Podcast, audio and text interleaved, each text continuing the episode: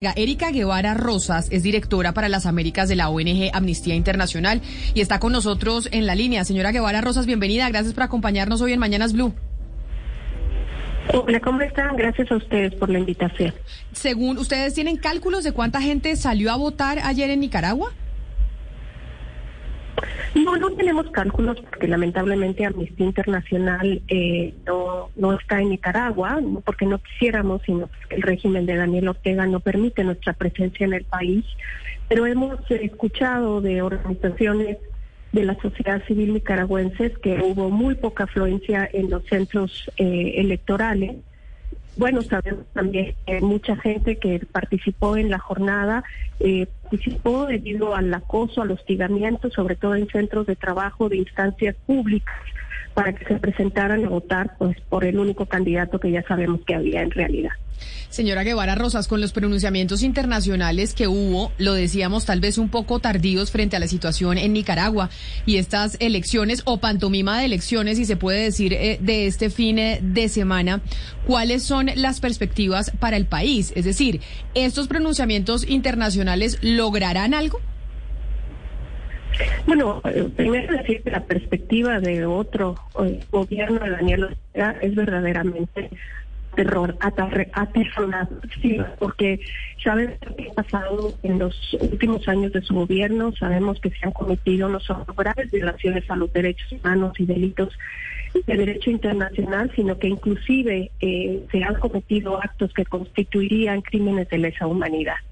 Al llegar a estas elecciones se ha pasado por un periodo de profundización de la política de presión de Daniel Ortega, que ha incluido inclusive las detenciones arbitrarias de aspirantes a la presidencia, personas aspirantes que encuentran tras las redes de manera injusta e ilegal muchas otras personas, inclusive en estos días que antecedieron la jornada del domingo, eh, se han reportado por lo menos 21 detenciones arbitrarias de personas activistas y de dos periodistas que se encontraban reportando sobre la jornada. Así es que en ese contexto es de altísima preocupación la perspectiva, repito, de mucho terror, eh, de mucho miedo eh, en las personas, sobre todo aquellas que todavía se encuentran defendiendo derechos del país, organizaciones de derechos humanos que están bajo el acoso y el hostigamiento constante, la persecución del gobierno y lamentablemente un contexto de continua impunidad frente a estas graves violaciones a los derechos humanos.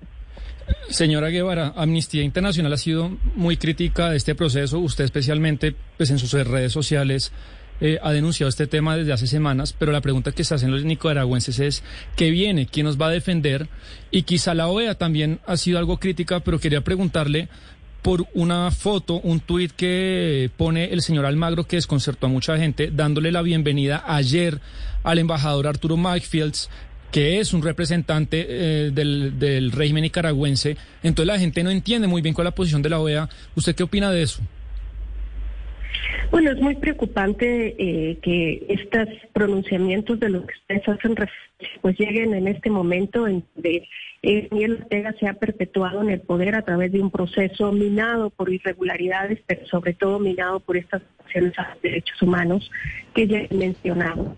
Sin embargo, consideramos que la comunidad internacional tiene que regular esta semana la Organización de Estados Americanos estará celebrando su asamblea eh, general y que es el momento propicio para que los estados tengan una posición unísona, una posición coherente con la protección de los derechos humanos y que puedan darle el mandato a la propia Organización de Estados Americanos, a su Secretaría General, para que no solo se pronuncie, sino también tome medidas y acciones eh, contundentes eh, en contra del régimen de Daniel Ortega es importantísimo hoy más que nunca que haya una eh, pues colectividad en el posicionamiento de los estados.